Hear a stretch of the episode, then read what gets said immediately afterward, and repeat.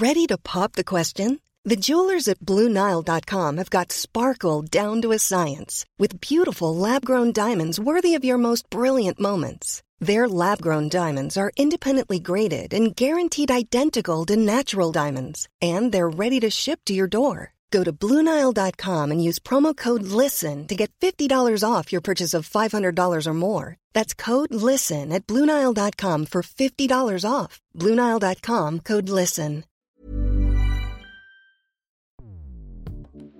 Escuchas. Escuchas. Escuchas un podcast de Dixo.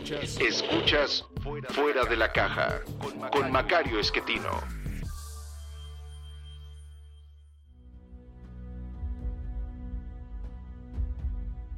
Bienvenidos, esto es Fuera de la Caja. Yo soy Macario Esquetino, le agradezco mucho que me escuche. Este es el eh, podcast número 113, la emisión 113 de esta, este podcast Fuera de la Caja. Por ser una emisión impar, nos toca hablar de coyuntura y en la coyuntura me parece hay dos temas relevantes. Uno primero, que ya hemos estado tocando recientemente, que es la elección en los Estados Unidos. Como usted sabe, el triunfador fue Joe Biden por eh, un margen considerable en el voto popular que también había tenido Hillary Clinton hace eh, cuatro años, eh, pero ahora eh, Biden logra ganar más votos electorales porque logra conseguir el triunfo en estados que se le negaron a Hillary Clinton, específicamente Michigan, Wisconsin, Pennsylvania.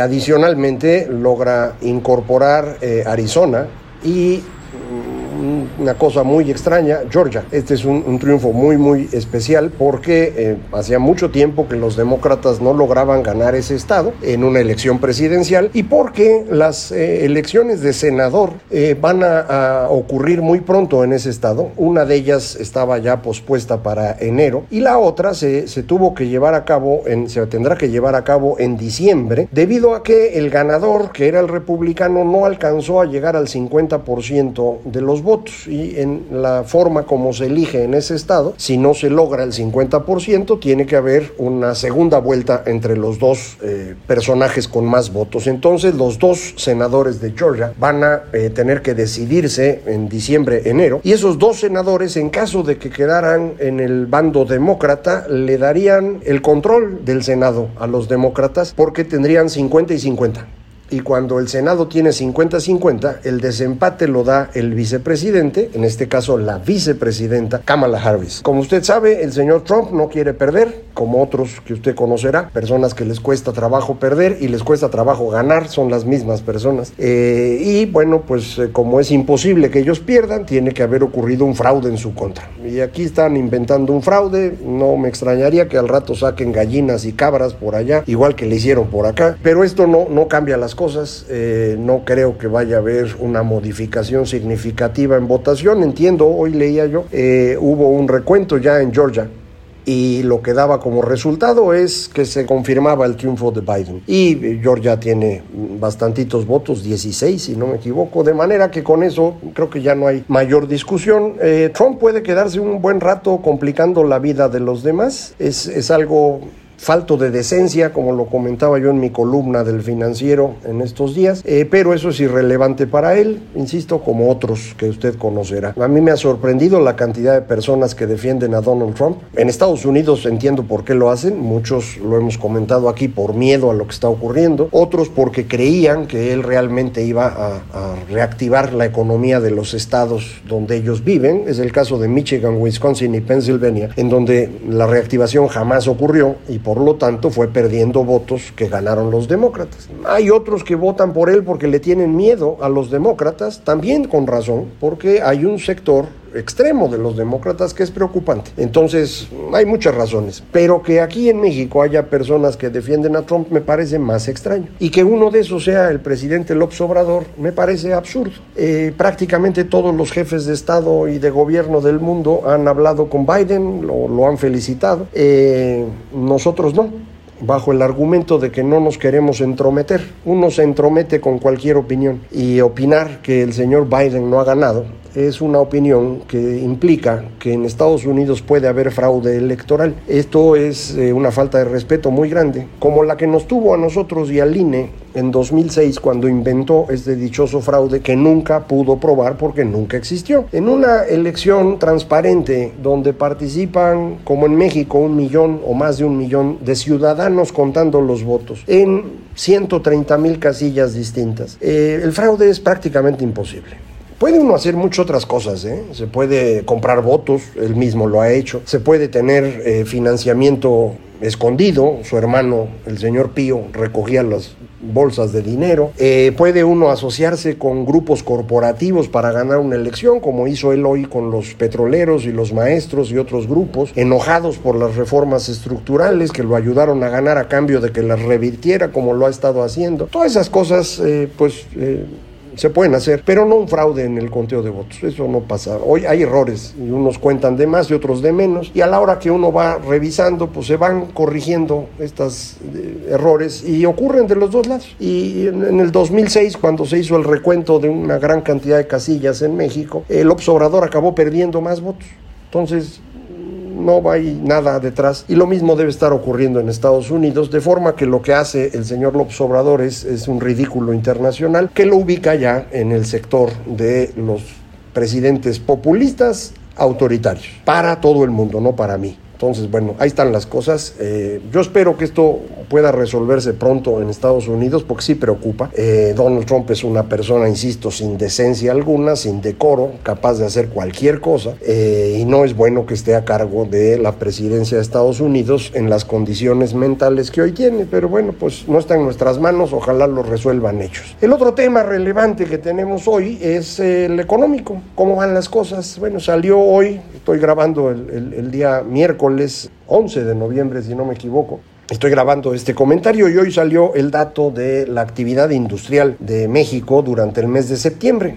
Usted recordará que ya salió el PIB adelantado, el PIB oportuno como le llaman, para el tercer trimestre, que incluye a septiembre, pero es una aproximación y ahora ya empezamos a tener los datos al detalle. Hoy salieron los datos de industria y los datos de servicios salen en 15 días y ya los platicaremos porque ahí se complementará la información. En la industria las cosas van avanzando paulatinamente, no, no, no no maravilloso. De hecho, el dato de septiembre es igualito al dato de agosto en materia de, crecimiento de la economía eh, con lo que se llaman datos desestacionalizados, quitando el efecto de los meses. Entonces no hubo crecimiento, digamos, entre agosto y septiembre, pero si uno lo compara contra el año anterior, el, segundo, el tercer trimestre del año, julio, agosto, septiembre, tiene una contracción de 9% contra 2019. Eh, recuerde usted que ya 2019 traía una contracción contra 2018. Entonces, si uno compara cómo van las cosas, eh, desde que entró este gobierno, la caída en la industria es casi de 11%. 2% de esa caída se le debe al señor López Obrador directamente por lo del aeropuerto y las decisiones de 2019. Y el otro cacho se le debe a la pandemia, en donde también López Obrador tiene parte de responsabilidad por la falta de programas eh, de contención que sí se aplicaron en otras partes del mundo. Entonces, eh, el comportamiento, eh, insisto, de la industria es menos 9% ya una parte de las actividades manufactureras se están moviendo más o menos bien. Eh, este es el caso, por ejemplo, de bebidas que tuvieron una caída brutal en abril y mayo porque los obligaron a cerrar. Pero una vez que los soltaron, regresaron a producir en cantidad bastante razonable. Eh, alimentos, eh, eso no se cerró y, mantuvo más o menos una buena operación y ahí va, más o menos parecido. Eh, no hay gran crecimiento, pero no hay caída. Tenemos caídas fuertes en textiles, esto siempre nos pasa, textil, zapato, cuero calzado. En la parte de, de producción de manufactura, metálicas, ya la metálica básica empieza a recuperarse, maquinaria y equipo ahí va, material de transporte que son automóviles, camionetas y camiones, en automóviles y camionetas las cosas van bien, incluso tenemos ya el dato de octubre, de, volumen producido y ya es mayor que octubre del año pasado. O sea que muy bien. Eh, camiones no, camiones sí está por debajo 18% de como estaba el año anterior. Entonces en el conjunto probablemente octubre nos dé todavía un dato ligeramente negativo en, en la parte de, de la actividad general del sector de equipo de transporte. Eh, cómputo por ahí va, maquinaria y equipo eléctrico también. Entonces, esta parte más o menos funciona. La minería no tiene mayor diferencia con lo que tenía antes. Acuérdense, en minería 80% es el petróleo. Entonces, el petróleo determina el comportamiento y este no se afectó con la pandemia. Más bien viene afectado desde antes porque venía cayendo, sigue cayendo, ahí no tenemos eh, diferencia. Electricidad sí tiene una caída por la pandemia, de hecho volvió a caer en septiembre. Eh, vamos a ver en octubre porque los datos no eran tan buenos, vamos a ver qué les pasa. Eh, construcción que nos había dado una sorpresa muy positiva en agosto, se nos volvió a caer eh, construcción y andamos en una, en una caída de, de 24% si comparamos con cómo estábamos cuando llegó este gobierno o si comparamos nada más el último año, la caída es de 18%. Entonces, bueno, pues es una contracción general, eh, no sé cuántos años tarde, eh, construcción en recuperarse, pero no va a ser eh, una, una, circunstancia sencilla.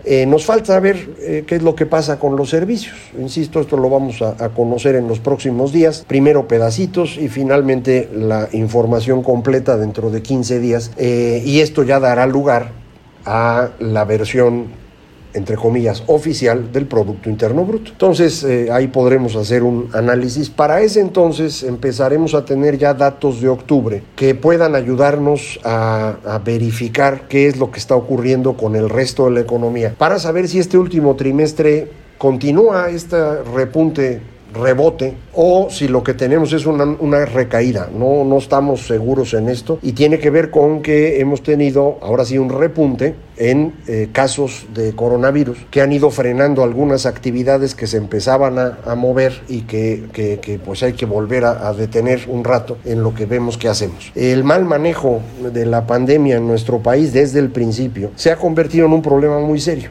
porque no sabemos ni quién se enfermó, ni a qué personas había visto, ni dónde están. No podemos dar seguimiento a los que se compusieron para ver los riesgos de que haya habido algún daño posterior. Están reportando en algunas eh, partes del mundo que más o menos 20% de quienes sufrieron eh, el COVID eh, tienen dificultades después eh, que tienen que ver con el ánimo, desde depresión hasta problemas mentales un poquito más complicados. y entonces necesitaríamos saber quiénes son los que se nos enfermaron para poder estarlos cuidando y verificar que no les pase algo. Entonces, si usted conoce a alguien, por favor avísele que es, es un tema que hay que estar cuidando entre otros que pueden haber sido eh, resultantes de la enfermedad. Pero otra vez, con, con un, una estrategia mal planeada en, en, nuestro país, donde no hubo ni pruebas en abundancia ni seguimiento de contactos y además no se fomentó el uso de cubrebocas, pues el resultado es la tragedia que tenemos, que nos debe estar colocando ahorita ya eh,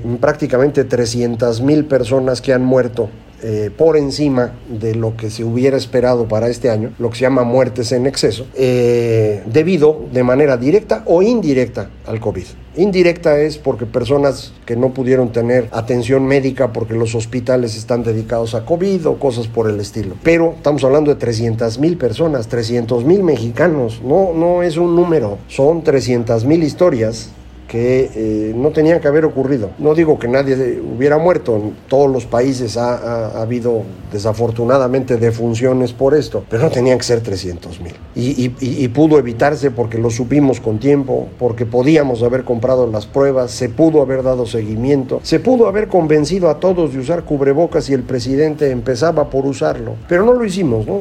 mismo que hizo Trump o que hizo Bolsonaro en Brasil. Esto es eh, para mí trágico, es un crimen, lo he dicho muchas veces, lo sigo diciendo, y, y, y, tiene un impacto sobre la economía también. No nos permite reactivar la economía con la facilidad que se podría hacer en otras partes en donde sí se tiene una idea clara de cuántas personas se enfermaron y dónde están y cómo lo sigo. Hoy mismo eh, en China hay casos de pronto uno o dos casos y lo que hace el gobierno chino es llegar con todos los equipos y hacer montones de pruebas y buscar a todos los contactos y aislar a todo mundo hasta que puede controlar este fenómeno. Entonces, eh, creo que es, es importante tener esto en mente porque la reactivación de la economía depende mucho de que se controle la enfermedad mm, hablando de esto, al cierre de, perdón, al inicio de esta semana, tuvimos un gran brinco en las bolsas de valores porque nos anunció Pfizer que ya tiene una vacuna que tiene 90% de efectividad y está prácticamente lista. Obviamente faltan detallitos, pero que podría salir probablemente en un mes. Eh, esto significa pues que va a estar disponible en un mes para producirse en cantidades literalmente industriales. Eh, se necesitan muchos miles de millones de dosis eh, que, si entendí bien, en este caso esta vacuna requiere un eh, enfriamiento de 80 grados Fahrenheit bajo cero. Es una cantidad considerable, no, no es el refri de uno. Entonces, no sé si vamos a tener las cadenas de frío necesarias para distribuir. En México, acuérdese, el sistema de distribución lo, lo, manejaban las distribuidoras de medicamentos, a las cuales destruyó López Obrador durante 2019, porque según él había corrupción. A lo mejor sí la había, no vimos ninguna eh, demanda formal, nada más dijo, y destruyó todo el, mercado nacional de medicamentos y por eso tenemos problemas en otras áreas, no solamente en el caso del COVID, pero cuando haya vacuna vamos a ver si, si esto funciona o no, cuándo puede llegar a México y cómo podría aplicarse, o si hay alguna otra vacuna que no necesite tantos requerimientos, nada más no nos vayan a traer las vacunas rusas o las de China, porque la verdad, de momento yo no les tendría tanta confianza, eh, a menos que traigan pues todo el, la documentación occidental en la cual hemos aprendido a confiar durante pues, un siglo entero. Entonces hay que seguir confiando en lo que ya sabemos que funciona. Con esto podríamos tener probablemente la recuperación económica que todo el mundo está esperando. Eh, ¿Qué es lo que todo el mundo está esperando? Los eh, bancos, eh, expertos financieros y económicos que encuesta el Banco de México nos dicen que esperarían que este año terminemos por ahí de menos 9.3%, esa sería la contracción de la economía este año, y el próximo estaríamos creciendo entre 3 y 3 y medio. Bastante razonable. Después de eso regresaríamos al crecimiento potencial dicen. Y crecimiento potencial en México era 2%. Cada año crecíamos 2% y todo el mundo se quejaba que era poquito. Pues ese es el crecimiento potencial que teníamos. Pero a partir de la cancelación del aeropuerto, lo que hemos visto es una contracción de la economía. Entonces yo no estoy seguro si vamos a crecer al 2. Eh, este año podemos crecer menos 9.3. Sí, es perfectamente posible con una contracción en este último trimestre similar a la del tercer trimestre, un poquito menos. Eh, con eso la libramos, con que ya no haya recaídas, ya salimos con el menos 9. Para el próximo año, prácticamente sin hacer nada, pues sí da el 3, porque nada más con la comparación contra un año muy bajo, pues ya se, se ve un crecimiento. Eh, pero lo que sigue es lo que a mí me preocupa. Para que las cosas continúen, necesitamos inversiones que hace rato dejamos de hacer en muchas áreas y en particular necesitamos inversiones en energía, porque de esto depende la capacidad de producción en otros sectores. Eh, de toda la energía, la más importante para mí en el corto plazo es la energía eléctrica. Y ahí el gobierno ha estado tratando de destruir la reforma energética y de echar abajo toda la producción de electricidad vía fuentes alternas para darle espacio a la Comisión Federal, que en los sueños de López Obrador y de Bartlett es la base de la soberanía nacional es un absurdo, pero además es una energía muy costosa y Comisión no va a tener la capacidad de crecer al ritmo necesario para garantizar el abasto que necesitamos para producir manufacturas, que es lo que vendemos en el exterior. Entonces, esa es la parte que a mí me preocupa más. Eh, vamos a, ver si podemos platicar de ello en el futuro con un poquito más de, de, detalle, porque hoy ya se nos acabó el tiempo. Como siempre, yo le agradezco que, me escuche. Recuerde, es muy fácil comunicarse conmigo. www.macario.mx es la página electrónica, macario.macario.mx el correo y en Twitter arroba macariomx. Muchísimas gracias. Esto fue Fuera de la Caja.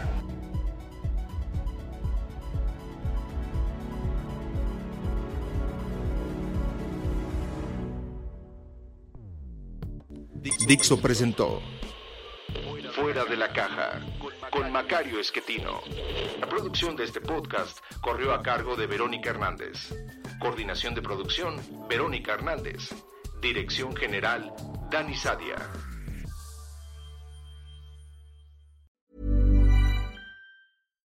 Here's a cool fact. A crocodile can't stick out its tongue. Another cool fact, you can get short-term health insurance for a month or just under a year in some states. United Healthcare short term insurance plans are designed for people who are between jobs, coming off their parents' plan, or turning a side hustle into a full time gig. Underwritten by Golden Rule Insurance Company, they offer flexible, budget friendly coverage with access to a nationwide network of doctors and hospitals. Get more cool facts about United Healthcare short term plans at uh1.com.